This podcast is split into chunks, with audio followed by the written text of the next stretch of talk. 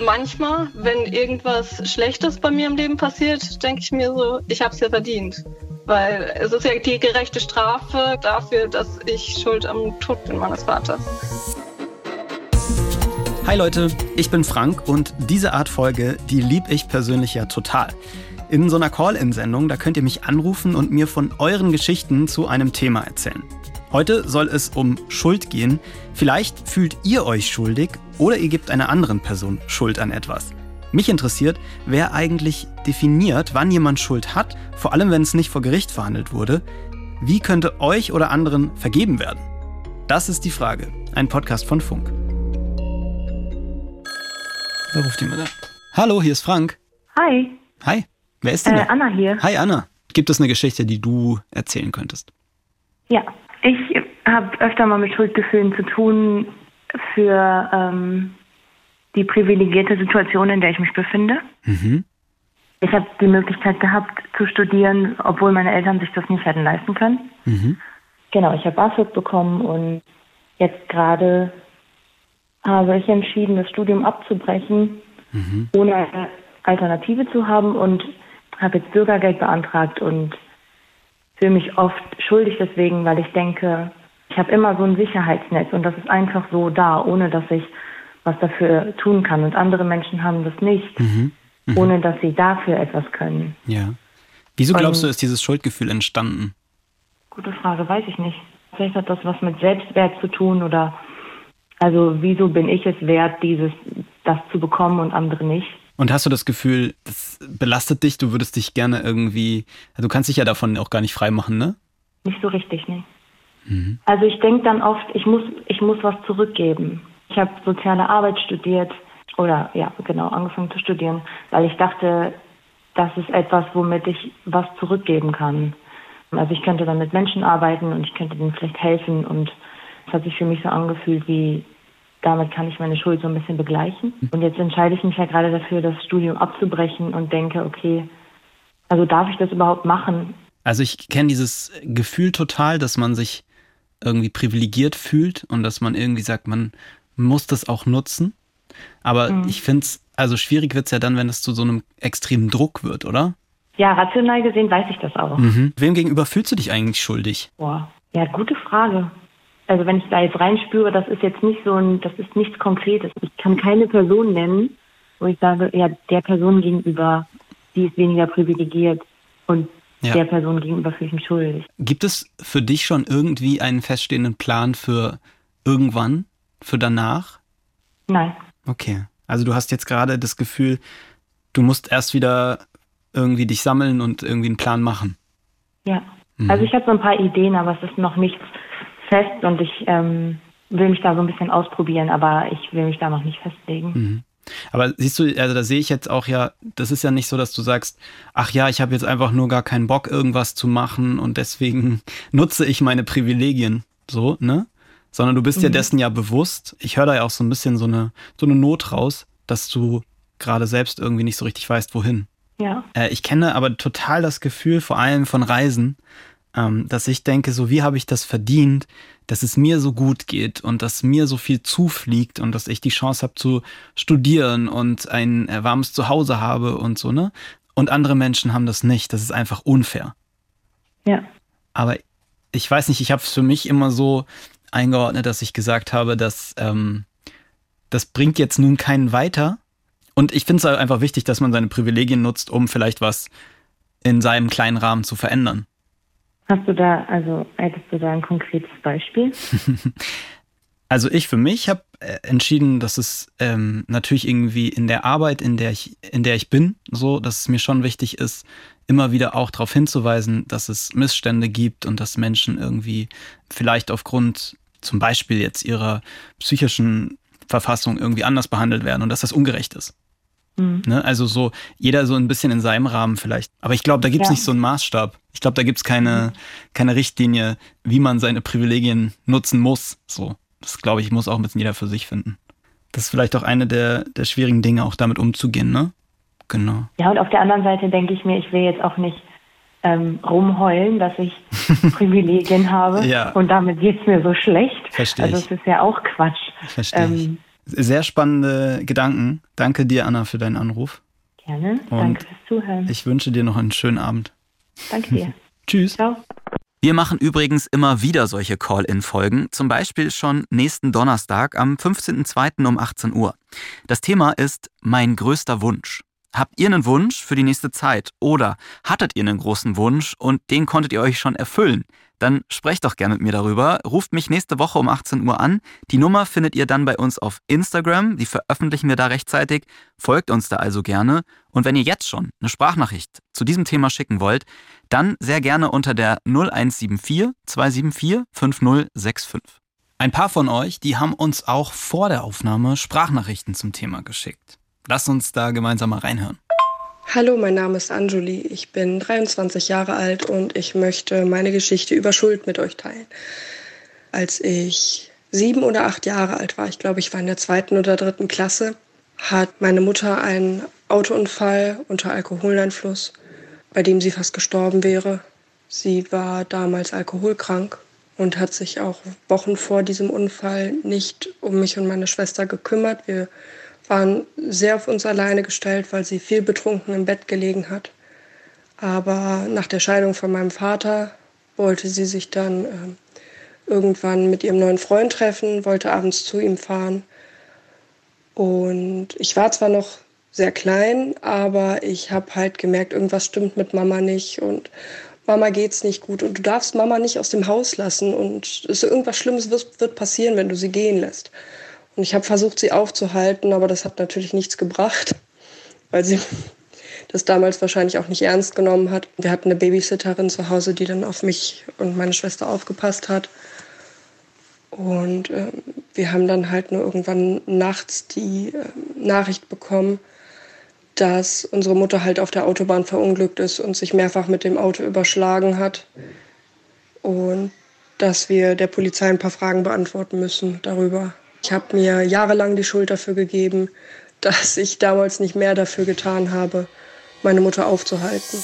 Hm, also ich finde es immer schwierig, wenn man sich als Kind verantwortlich fühlt für das Leben der eigenen Eltern. Denn Kinder brauchen ja selbst viel Zuwendung, Unterstützung und Liebe, einfach um die Chance zu haben, sich frei entwickeln zu können. Und wenn man sich in der Zeit schon verantwortlich fühlt, nicht nur für sich, sondern auch noch für Erwachsene, dann ist das aus meiner Sicht einfach viel zu viel.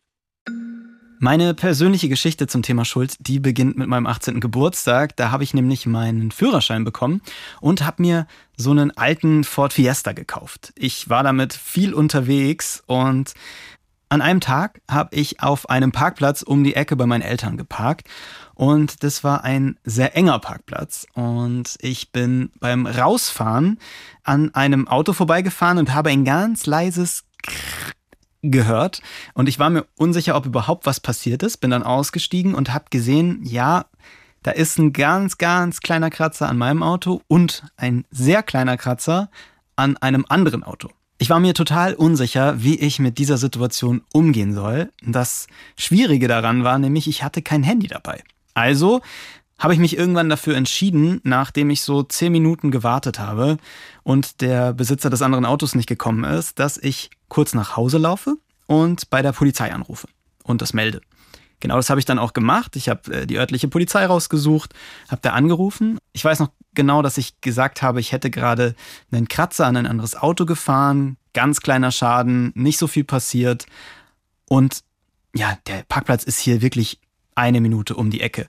Und dass der Beamte am Telefon mir gesagt hat, ja, mhm, mhm, ja, da muss ich jetzt äh, eine Anzeige zur Fahrerflucht aufnehmen. Und ich war völlig perplex, weil ich gesagt habe, ja, aber wieso Fahrerflucht? Also ich, ich, ich bin ja jetzt gerade hier am Telefon, ich habe jetzt gesagt, ich habe Ihnen das Kennzeichen genannt, ich habe Ihnen mein Kennzeichen, meinen Namen genannt.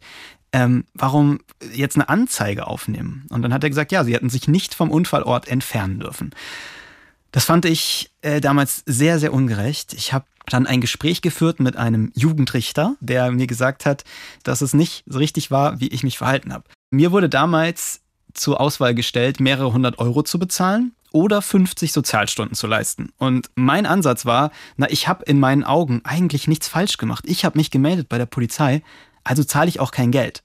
Und habe mich dann dafür entschieden, Sozialstunden abzuleisten. Also wenn man jetzt rein nach dem Recht geht, ja, ich hätte mich nicht entfernen dürfen. Ja, ich habe in den Augen des Richters Fahrerflucht begangen und war in seinen Augen schuldig. Ich sehe das ein bisschen anders. Ich finde, ich habe mich gemeldet und war eigentlich sehr ehrlich. Und so kann es auch manchmal sein, dass Schuld vielleicht auch ein bisschen im Auge des Betrachters liegt. Wie seht ihr das? Findet ihr, ich habe mich falsch verhalten? Oder wie hättet ihr es gemacht? Schreibt mir das gerne mal in die Kommentare. Oh, da kommt jemand anruft. Frank, hallo? Hallo, hier ist Lisa. Hi, Lisa. Schön, dass du anrufst. Ja, ich habe mir das extra hier als Wecker gestellt. Ach, super. Lisa, magst du erzählen, welche Geschichte du mit dem Thema Schuld verbindest? Ja, ich habe mir ein paar Gedanken gemacht. Mhm. Ich fühle mich schuldig, weil ich jemand anderem die Schuld gebe für eine Situation, in der ich stecke. Okay. Das ist kompliziert irgendwie. Also meine Familie, die ist ein bisschen schwierig. Wie ich aufgewachsen bin, es wurde immer so getan, als wäre alles heile Welt, aber war es halt irgendwie nicht. Auch Erziehungsmethoden von meiner Mutter jetzt zum Beispiel waren jetzt nicht immer so, so mhm. gut. Also ich wurde ein paar Mal geschlagen und mein Bruder auch. Mhm. Durch alle möglichen Familienumstände habe ich halt irgendwie psychische Erkrankungen mhm. entwickelt. Du glaubst, weil du auch so in so einem unsicheren Umfeld groß geworden bist? Ja, genau. Also ich mhm. wusste nie, was irgendwie immer Sache ist, weil halt nie mit uns geredet wurde. Ich konnte nie so richtig mit jemand Erwachsenem reden, weil Mama mich dann irgendwie dargestellt hat, als würde ich mir das ausdenken. Mhm. Also ich bin jetzt 20, war jetzt auch letztes Jahr um die Zeit ungefähr für drei Monate in der Klinik, äh, weil ich halt eine Essstörung entwickelt habe und eine soziale Angst und eine posttraumatische Belastungsstörung und ängstlich vermeidendes Verhalten. Also total viel. Das führst du alles auf deine Familiengeschichte zurück? Nicht alles. Mhm. Aber ich glaube, hätte ich ein besseres familiäres Umfeld gehabt, dass ich dann besser aufgehoben gewesen wäre. Mhm. Irgendwie gebe ich meiner Familie ja schon so ein bisschen die Schuld, dass mhm. ich jetzt quasi mit so vielen Sachen noch zu kämpfen habe. Aber gleichzeitig habe hab ich auch Schuldgefühle dann, weil ich das nicht mag, jemand anderem die Schuld zu geben. Mhm. Also, also wahrscheinlich. Sinn, doch, ich, ich glaube, ich verstehe, was du meinst. Du würdest sagen, du fühlst dich schlecht, weil du jemandem die Verantwortung dafür gibst, denkst aber gleichzeitig, naja, vielleicht haben die Personen, die deiner Meinung nach irgendwie auch eine Verantwortung dafür tragen, auch selbst ganz schön schwierige Bedingungen genau. gehabt, Startbedingungen irgendwie. Vielleicht sind die selbst mit Gewalt in der Familie groß geworden oder so. Ja, genau. Also mhm. ganz viele sagen mir so, ja, dass ich ruhig sauer sein darf. Zum Beispiel auch auf meine Mutter mit die Sachen, die sie so getan hat und so. Das fällt mir auch total schwer, mhm. weil ich auch weiß, so ich weiß nicht viel über sie, aber ich weiß, dass sie es nicht leicht hatte in der Kindheit. Und darum mhm. denke ich auch irgendwie, das steht mir nicht zu, jetzt ihr die Schuld zu geben. Aber irgendwo ist es ja auch keine Entschuldigung, seinem mhm. Kind dann irgendwie oder seine Familie irgendwie so zu behandeln. Was glaubst du, welche Funktion hat dabei, jemandem die Schuld zu geben? Was hilft es? Boah, ich glaube, das gibt einem selber so das einfach das Gefühl, dass man nichts falsch gemacht hat. Aber ich tue mich irgendwie auch schwer mit dem Begriff Schuld, weil ich irgendwie noch nie jemandem, ich könnte glaube ich nie jemandem zu 100 Prozent sagen, okay, du bist jetzt schuld daran. Mhm. Weil ich immer das Gefühl habe, irgendwas muss ich ja auch falsch gemacht haben. Natürlich hat man als Kind dann irgendwie auch immer das Gefühl, das ist jetzt passiert, weil ich vielleicht, weiß ich nicht, keine gute Tochter war oder so. Mhm. Aber ich glaube, prinzipiell hilft einem das vielleicht auch bei der Verarbeitung und so, wenn man sagt, andere haben viel dazu beigetragen und sind mindestens mitschuldig, mhm. dass irgendwas passiert ist. Ja, ich frage das deswegen, weil, also so, selbst wenn man jemandem die Schuld gibt für seine Situation, das macht einen ja nicht frei davon. Ne? Also wenn man nee. jemand anderem die Schuld gibt, muss man ja trotzdem ja. für sich richtig dolle kämpfen. Ja, und darum habe ich auch das Gefühl, es bringt eigentlich so gar nicht so richtig was. Mhm. Kann natürlich irgendwie das so ein bisschen dann von mir distanzieren. Aber trotzdem bin ja ich die, die jetzt die ganze Zeit mit dem ganzen Zeug hier rumhängt mhm. und irgendwie das Gefühl hat, dass das Leben nicht richtig losgehen kann, weil ich halt nicht so auf die mhm. Reihe bekomme. Aber gleichzeitig entlastet es einen vielleicht auch ein bisschen, ne? so wie du gesagt hast, dass es einen vielleicht so ein bisschen die eigene Verantwortung davon nimmt und sagt so, ja. ich bin so, ich bin da so reingekommen durch äußere Umstände. Das war nicht ich, die jetzt sozusagen die Verantwortung dafür trägt, dass es mir so schlecht geht. Aber ich muss jetzt damit umgehen. Ne? Ja. Wie ist denn die Beziehung zu deiner Familie heute? Meine Mutter ist relativ unterstützend.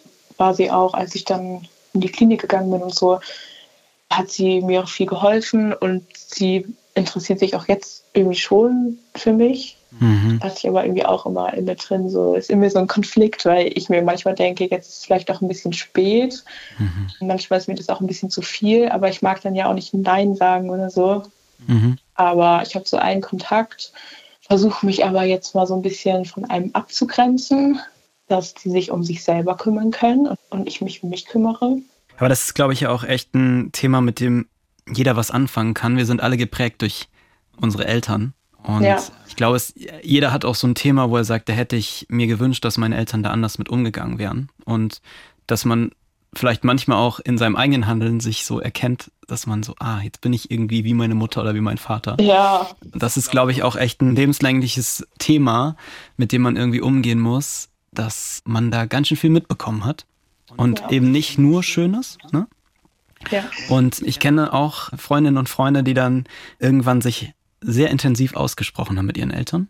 Ich habe das Gefühl, es kann auch vielleicht ganz gut sein, das einmal auszusprechen und Klarheit darüber zu schaffen, so dass einem das irgendwie immer noch, äh, dass das immer noch ein Thema ist für jemanden. Ne?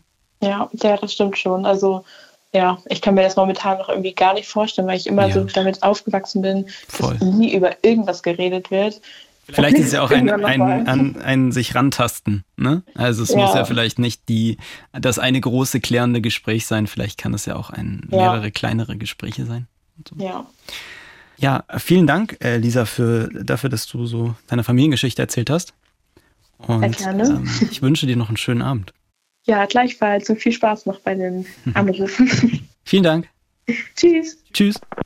Das, was Lisa erzählt hat, das erinnert mich sehr an eine Sprachnachricht, die uns eine Person geschickt hat vor der Aufnahme. Und das ist eigentlich genau die Gegenperspektive. Meine Schuld ist, um es mal ganz klar zu benennen, ich habe einen Sohn und es gab in seiner frühen Kindheit, leider Gottes, emotionale und ja, noch viel schlimmer körperliche Gewalt, die ich ihm einfach nun mal in ja, außer mir Zuständen angetan habe, die aber nie vorsätzlich, sondern es einfach tiefe, naja, psychische Probleme sind, sagen wir mal so, frühe Traumatisierung, die man selbst erlitten hat.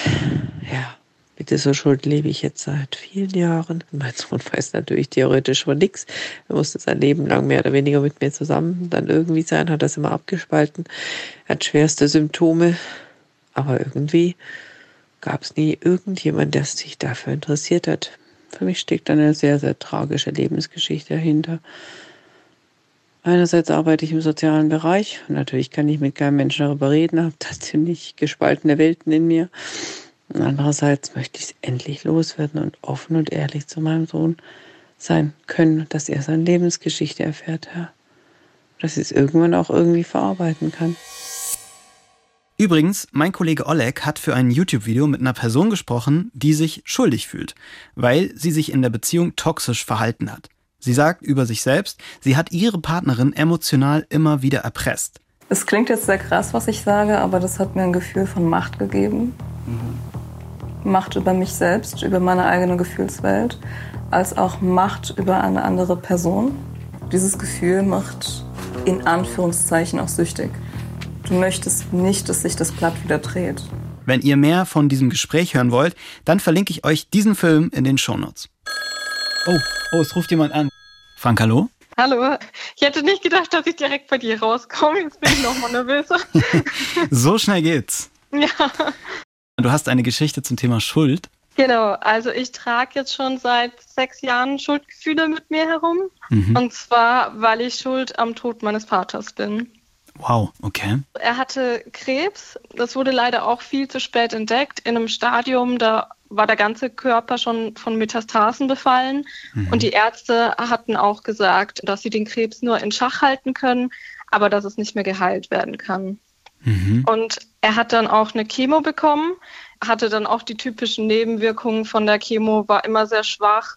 Ihm war jedes Mal nach der Chemo schlecht und er hat auch sehr viel abgenommen. Also man hat auch sehr gemerkt, dass die Chemo ihn einfach so mitnimmt, körperlich und psychisch. Mhm. Ja, und dann zwei Wochen vor seinem Tod hatten wir die Nachricht von den Ärzten bekommen, dass die Chemo gut anschlägt und die Metastasen zurückgehen. Also auch in der Bauchspeicheldrüse war überhaupt äh, keine Metastasen mehr Und wir haben uns darüber so sehr gefreut, über diese positive Nachricht. Ja. Ja, und dann war es so, dass ich krank wurde. Ähm, ich war erkältet zu dem Zeitpunkt habe ich noch zu Hause bei meinen Eltern gewohnt. Mhm. Und ich wollte meinen Vater auf keinen Fall anstecken und bin dann auch erstmal ein paar Tage zu meinem Freund gefahren, weil ich ihn auf keinen Fall anstecken wollte, weil ich wusste, sein Immunsystem ist geschwächt. Mhm. Das war dann aber so, dass ich dann zurückkam. Da war die Erkältung gerade am Abklingen. Und ich habe gesagt, okay, ich bleibe in meinem Zimmer. Ich war im Erdgeschoss, da war ein Bad und meine Eltern waren ein Stockwerk drüber habe gesagt, ich komme nicht zu euch hoch, ich will separiert sein von euch, ich will einfach meinen Papa nicht anstecken. Mhm. Mein Papa kam dann trotzdem zu mir und hat sich gefreut, dass ich wieder da bin und wollte unbedingt mit mir reden. Ich habe ihn dann zunächst weggeschickt und ihm auch gesagt, dass ich auf keinen Fall will, dass ich ihn anstecke. Und ja, ich habe mich dann von ihm überreden lassen, dass wir wenigstens kurz miteinander reden. Mhm. Dann hat das dazu geführt, dass er ein paar Tage später krank wurde. Ich habe meinen Papa angesteckt und er ist dann auch an der Infektion gestorben. Und wirklich auch nachweislich an der Infektion, die du ihm weitergegeben hast? Wir hatten dann noch den Hausarzt geholt und weil es meinem Papa dann so schlecht ging und mhm. er hat gesagt, das ist eine Infektion, ist eine Erkältung und er könnte es rein theoretisch auch aus dem Krankenhaus haben, als er beim Arzt war, aber mhm. ich war halt diejenige, die krank war und Sonst hatten wir jetzt nicht gehört, dass jemand anders noch krank war. Boah, erstmal, also es tut mir total leid, dass dein äh, Papa gestorben ist, aber es tut mir auch leid, dass du das Gefühl hast, du hättest jetzt daran irgendwie Schuld, weil es war, so wie nehme ich das wahr, ja auch eine Entscheidung deines Vaters, mhm, das genau, Risiko ja. sozusagen in Kauf zu nehmen. Und deine Entscheidung war es eigentlich, von ihm Abstand zu halten, oder? Ja, ja, genau. Aber so im Nachhinein denke ich mir, ich hätte mhm. dann einfach sagen müssen, okay, dann fahre ich wieder oder irgendwas, aber ich hätte es nicht zulassen dürfen. Mhm. Welche Gedanken hattest du denn direkt danach? Direkt danach hatte ich auf jeden Fall erstmal dieses Schuldgefühl, er ist wegen mir gestorben. Dieses, was wäre gewesen, wenn ich ihn nicht angesteckt hätte? Mhm. Also hätte vielleicht den Kampf gegen den Krebs besiegt. Es wäre ein Wunder gewesen, aber ich habe immer so sehr auf dieses Wunder gehofft, dass er derjenige ist, der diesen Schutzengel hat und dann doch noch der Krebs geheilt werden kann? Oder wie lange hätte er dann gelebt? Wäre er vielleicht jetzt noch am Leben? Hätte er vielleicht ein paar Jahre noch gelebt, ein paar Monate, ein paar Wochen, ein paar Tage? Mir kam es immer auf jeden Tag mit ihm an. Mhm. Und jeder Tag hat für mich gezählt. Er ist einfach gestorben und ich weiß nicht, wie es gewesen wäre, wenn ich ihn nicht angesteckt hätte. Hast du mit ihm noch drüber reden können, als er diese Infektion hatte? Also ich habe mit ihm drüber geredet, als er zu mir wollte und dann hat er gesagt, nee, das Risiko nimmt er im Kauf. Aber als er dann tatsächlich krank wurde, hatte ich nicht mehr mit ihm geredet. Mhm. Also hast du auch nicht mit ihm drüber geredet, ob das jetzt, dass es dir leid tut oder so? Das habe ich ihm schon gesagt, aber sonst hatten wir dann nicht mehr drüber geredet. Wie, wie hat er dann reagiert? Ja, er hat gesagt, das liegt nicht an mir, aber mhm. ich habe es ja gesehen, dass ich ihn angesteckt habe. Also das war ja auch in der Zeit noch vor Corona, als es Corona noch gar nicht gab. Und als Corona dann kam, fand ich das total schlimm. Also ich, mir war es egal, ob ich Corona bekomme, aber ich wollte auf keinen Fall jemanden anstecken. Weil dann wieder so dieser Gedanke, dass mhm. ich jemanden anstecke und ich nicht weiß, was passiert, weil die Folgen von Corona nicht absehbar sind. Das war für mich total schlimm. Mhm. Also es ist jetzt auch so die Zeit, also in ein paar Wochen hätte er Geburtstag gehabt und da mache ich mir dann auch schon immer Gedanken, so, ja, hätten wir den noch feiern können. Mhm. Also ich merke ja so, du machst dir selbst Vorwürfe dafür. Wie mhm. geht denn dein Umfeld damit um? Hat da jemand schon mal irgendwas in die Richtung gesagt? Nee, also ich habe das direkt nach seinem Tod mit meiner Mama drüber gesprochen und mit mhm. meinem Freund. Und die meinten, ich bin nicht schuld. Er ist ja selber zu mir gegangen. Aber danach habe ich gar nicht mehr drüber geredet. Mhm. Also so, du teilst es auch nicht mit anderen Leuten? Meine Freunde wissen, manche wissen so grob Bescheid, aber ich habe nicht ausführlich darüber geredet. Und wie sehr beschäftigt dich das, also so in deinem Alltag oder in deinem jetzigen Leben? Manchmal, wenn irgendwas Schlechtes bei mir im Leben passiert, denke ich mir so, ich habe es ja verdient. Weil es ist ja die gerechte Strafe. Wie so Karma. Dafür, ja, genau, dafür, dass ich schuld am Tod bin meines Vaters. Ja. Mhm. Und gibt es andere Momente, in denen du irgendwie auch mit dir verständnisvoller bist und sagst, okay, war nicht abzusehen, dass das passiert. Mein Vater hat dieses Risiko auch eingehen wollen. Es hätte auch anders laufen können. Er hätte sich auch nicht anstecken können. Ja, mhm. das sind dann eher so mal die Gedanken, die verdränge ich dann wieder. Also diese Schuldgefühle werde ich, glaube ich, nicht mehr los.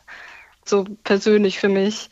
Was würde dir denn irgendwie helfen? Also gibt es irgendwas, was wie so Vergebung wäre? Mm, darüber habe ich auch schon nachgedacht, aber da komme ich tatsächlich zu keinem Ergebnis. Mhm. Ich erfahre nie, was gewesen wäre, wenn ich ihn nicht angesteckt hätte. Mhm. Und selbst wenn es nur einen Tag länger gewesen wäre mit ihm, hätte er für mich definitiv gezählt. Dieser mhm. eine Tag länger. Mhm. Ich kann, also ich versuche gerade total mich da in die Situation zu versetzen und ich kann auch deine Gedanken total gut verstehen, aber ich habe das Gefühl, dass du da ganz anders drüber denkst als Außenstehender. Weil ich dann so denke, naja, es gibt ja vielleicht viele Handlungen auch in meinem Tag, die andere beeinflussen, ne? die mhm, andere vielleicht ja. auch gefährden können. Ja. Und da denke ich auch nicht immer drüber nach. Ich frage mich gerade, wie du daran arbeiten könntest, dass diese Schuldgefühle, dass du, dass dir die bewusst sind, mhm. aber du auch diese Stimme in dir stärken kannst, die sagt, man kann es auch anders sehen. Ja, also ich glaube ganz sicher, dass mein Papa mir niemals Vorwürfe gemacht hätte, deswegen. Mhm. Also hat er ja auch nicht, als er dann krank war. Mhm. Also das wäre was, was mhm. mir helfen könnte, der Gedanke. Und er hat es ja sogar auch gesagt, oder? Ja, genau. Mhm. Das hat er auch noch gesagt, ja. Ich finde deine äh, Geschichte ziemlich heftig. So. also es berührt mich einfach, weil ich mir mhm. vorstellen kann, dass du natürlich deinen Vater vermisst und dass du irgendwie gerne gehabt mhm. hättest, dass du ja. ihn noch länger hast. Ja. Und wenn man das Gefühl hat, dass man selbst dafür verantwortlich ist, dass einen das äh, total mitnimmt. Ja, ja, es ist, ist auch total schwierig für mich. Mhm. Deswegen rede ich auch nicht drüber. Ich weiß nicht, ob es vielleicht sogar die Angst ist, dann gesagt zu bekommen, mhm. ja, stimmt, du hättest da nicht zu ihm gehen dürfen. Also beziehungsweise er kam ja zu mir, aber ich hätte da einfach ihn rausschicken müssen. Mhm. Oder ich hätte gar nicht erst noch heimfahren dürfen. Und vielleicht liegt auch eine Chance drin, ne? dass mhm. Menschen sagen, ja, aber hätte auch anders laufen können oder mhm. du bist dafür nicht verantwortlich. Ja, ja, das stimmt. Ich glaube, dass das natürlich trotzdem ein Risiko ist, das verstehe ich. Wenn du auch sagst, ne, deine Familie hat dir das bisher auch immer so gesagt, dass du daran keine Schuld hast. Ja, das stimmt, die haben es mir. Also ich dachte mir dann nach, naja gut, das sagen sie, damit nicht noch zu der Trauer gleich Schuldgefühle kommen. Mhm. Deswegen wäre es, glaube ich, ganz hilfreich, wenn ich von einem Außenstehenden objektiv wüsste, wie der das sieht. Mhm. Also jetzt nicht gerade Freunde, die sich dann denken, okay, ich sag's ihm mal lieber nicht. Mhm. Also ich kann es dir aus jeden, auf jeden Fall so aus meiner Sicht sagen, dass ich das auch so empfinde, dass dein Vater genau das gemacht hat, was er wollte, nämlich dich mhm. sehen. Und es war auch seine Entscheidung. Es war nicht deine Entscheidung. Ne? Du hast das nicht mutwillig ja. in Kauf genommen oder so. Ja. Ich finde es auch schon wichtig, da die Entscheidung deines Vaters zu respektieren. Ja, danke schön für die lieben Worte. Tatsächlich werde ich das jetzt auch so im Hinterkopf mal behalten. Mhm. Ganz lieben Dank dir. Vielen lieben Dank für deinen Anruf. Gerne. Tschüss. Tschüss. Das war der letzte Anruf für heute. Danke an alle, die sich gemeldet haben, auch wenn es nicht jede oder jeder in diese Folge geschafft hat. Ein Learning, das ich mitnehme aus der Folge, ist auf jeden Fall, dass es hilft, sich für seine Schuldgefühle auch mal in eine Position einer außenstehenden Person zu versetzen. So von außen drauf zu schauen auf die Situation und zu überlegen, wie würde ich dann meine Schuld oder Verantwortung beurteilen. Ich hatte das Gefühl, dass so ein Perspektivwechsel vielen geholfen hat, um nochmal anders über eigene Schuldgefühle nachzudenken.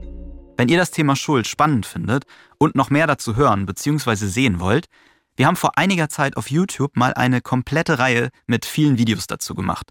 Da habe ich auch eine junge Frau getroffen, die schuld an einem Unfall war, bei dem zwei Menschen gestorben sind.